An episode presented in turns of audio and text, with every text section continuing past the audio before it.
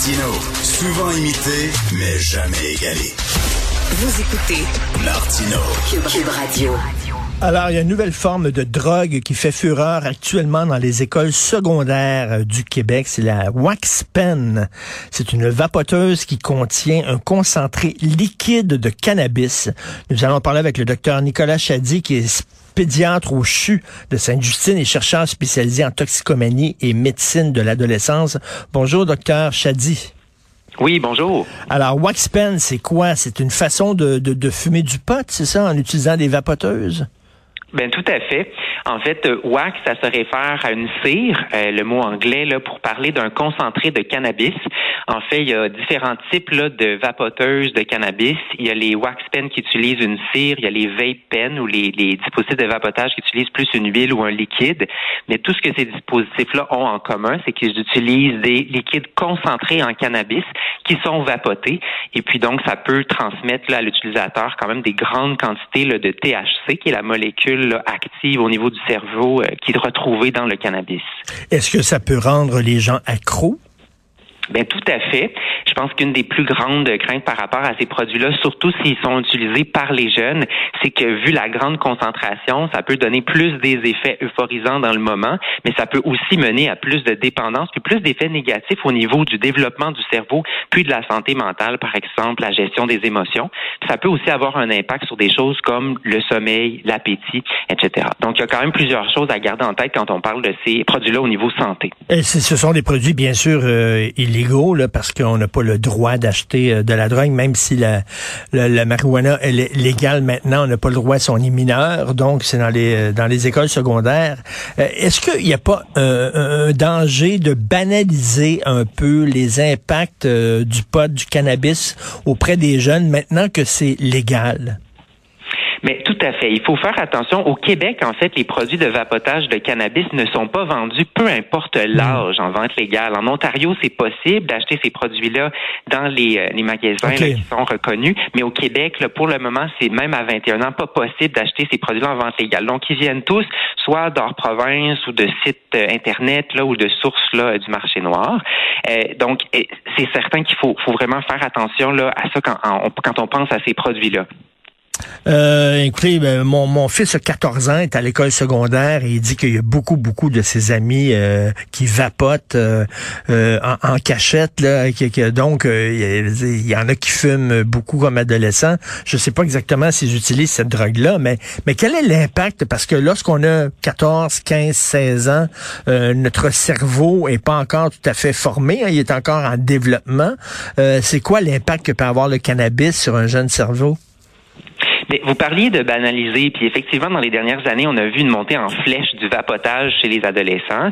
Euh, le vapotage de cannabis monte aussi en flèche. Là, on parle à peu près un tiers, en- à la moitié des jeunes qui vapotent qui vont vapoter du cannabis. Donc, c'est très possible là, que les ados essaient les vapoteuses de nicotine et aussi Mm. les vapoteuses de cannabis.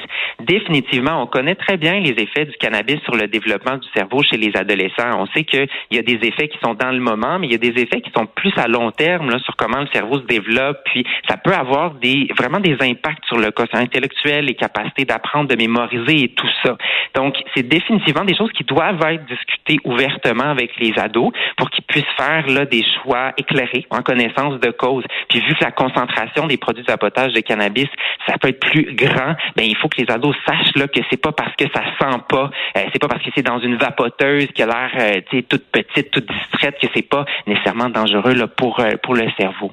Euh, J'ai un ami, moi, qui a un fils adolescent qui était brillant, qui était très bon, qui était toujours parmi les meilleurs élèves, d'excellentes notes. Il s'est mis à fumer du pot et euh, ça, ça a vraiment décliné. Ça, ça a vraiment s'est tombé. Là. Ses notes sont tombées. Il y a eu des problèmes psychologiques, il a dû consulter, etc.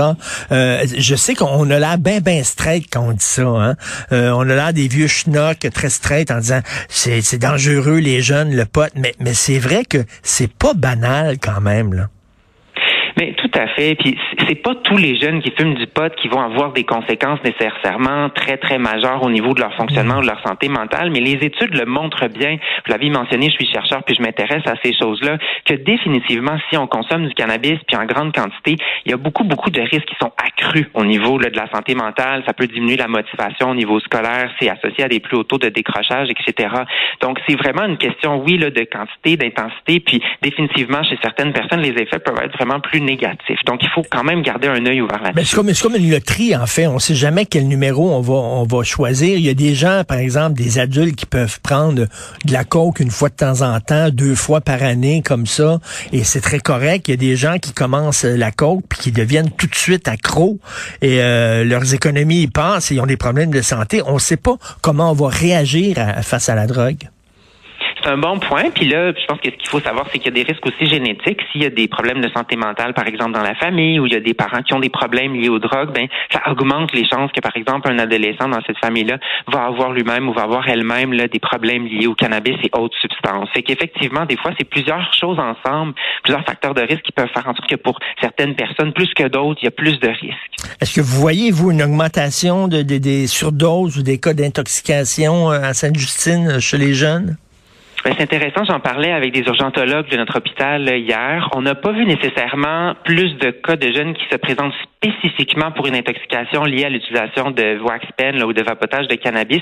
Mais ce qu'on voit de plus en plus, c'est des jeunes qui se présentent dans un contexte d'intoxication à l'alcool ou d'autres substances qui rapportent en utiliser. Moi, définitivement, dans mes, mes cliniques là, qui voient des jeunes avec des problématiques liées à la toxicomanie, j'en entends de plus en plus parler. Les jeunes ah me disent qu'ils en utilisent et j'ai vu des jeunes qui sont au prix avec, aux prises avec une dépendance quand même sévère au cannabis, surtout sous forme là, de cannabis vapoté. Donc définitivement, c'est de plus en plus présent dans les cliniques, mais c'est aussi de plus en plus présent dans les écoles. Puis ça, les grands sondages provinciaux, nationaux le montrent, que les jeunes de plus en plus vont utiliser le cannabis sous forme de vapotage. Ben, parce qu'on voit qu'il y a une augmentation de l'anxiété, de l'angoisse chez les jeunes. Ils sont angoissés par leur avenir. Il y a eu la pandémie, il y a l'éco-anxiété, etc. Euh, ils sont très anxieux et c'est une façon de s'auto-médicamenter, ça, de prendre ça, plutôt prendre des antidépresseurs je vais prendre un peu de pot, puis ça va me calmer. Il y a beaucoup de jeunes qui vont dire ça, en fait, là, que dans le moment, s'ils prennent du cannabis, ils se sentent mieux. Ça leur permet d'oublier un petit peu, ça diminue les stress.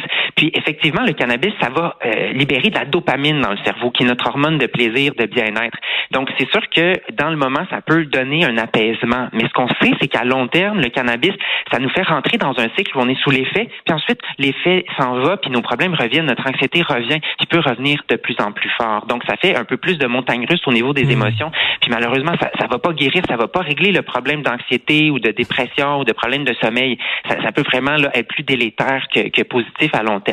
Euh, docteur Chadi, lorsqu'on a euh, euh, décriminalisé, ben, en fait légalisé le pot, le cannabis, on a dit, ben avec, on va prendre une partie de l'argent qu'on fait en vendant du cannabis, puis on va mettre ça dans des programmes de prévention, la publicité, etc. Je vois pas, moi, ces programmes de prévention-là.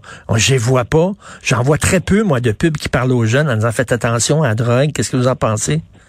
Mais je vais vous dire qu'il y a des super belles initiatives qui se font. Le gouvernement du Québec, en fait, a investi plusieurs millions par année pour que dans chaque école secondaire, il y ait des séries d'ateliers préventifs par des organismes communautaires qui sont vraiment spécialisés là-dedans pour les amener à réfléchir, amener les jeunes à comprendre c'est quoi les risques des différentes substances, incluant le cannabis.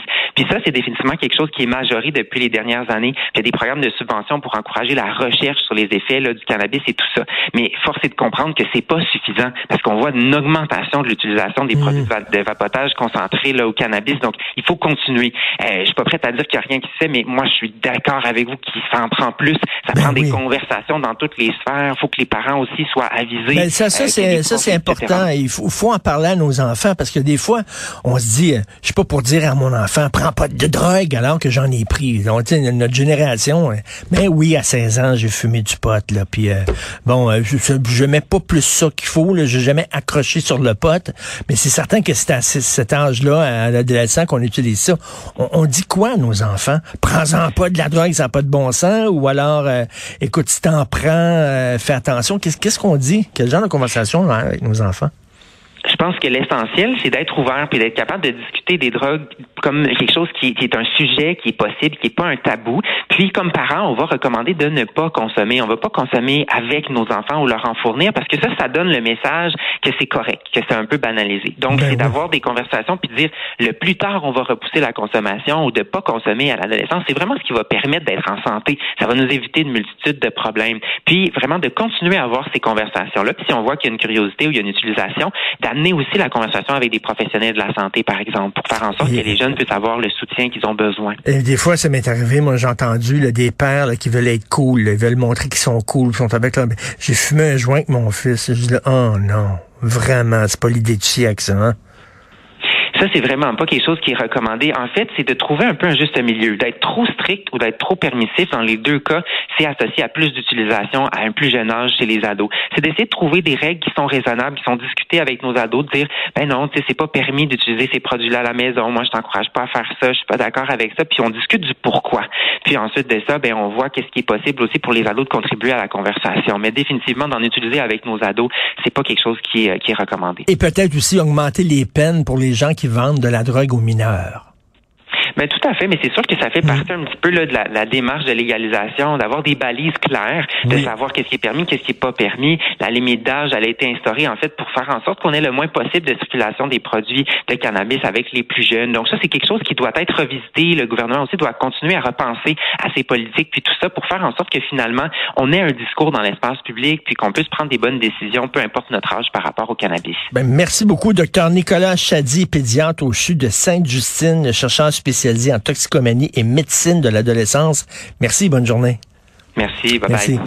Alors, tu sais, des fois, il y a des- il y, a des bonhommes là, qui disent, ils sont rendus à leur deuxième ou troisième scotch, là, ils ont un brandy nose, puis ils disent à leur enfant, là, prends pas de la drogue, c'est pas bon, avec la cigarette dans la main, puis tout ça. Là.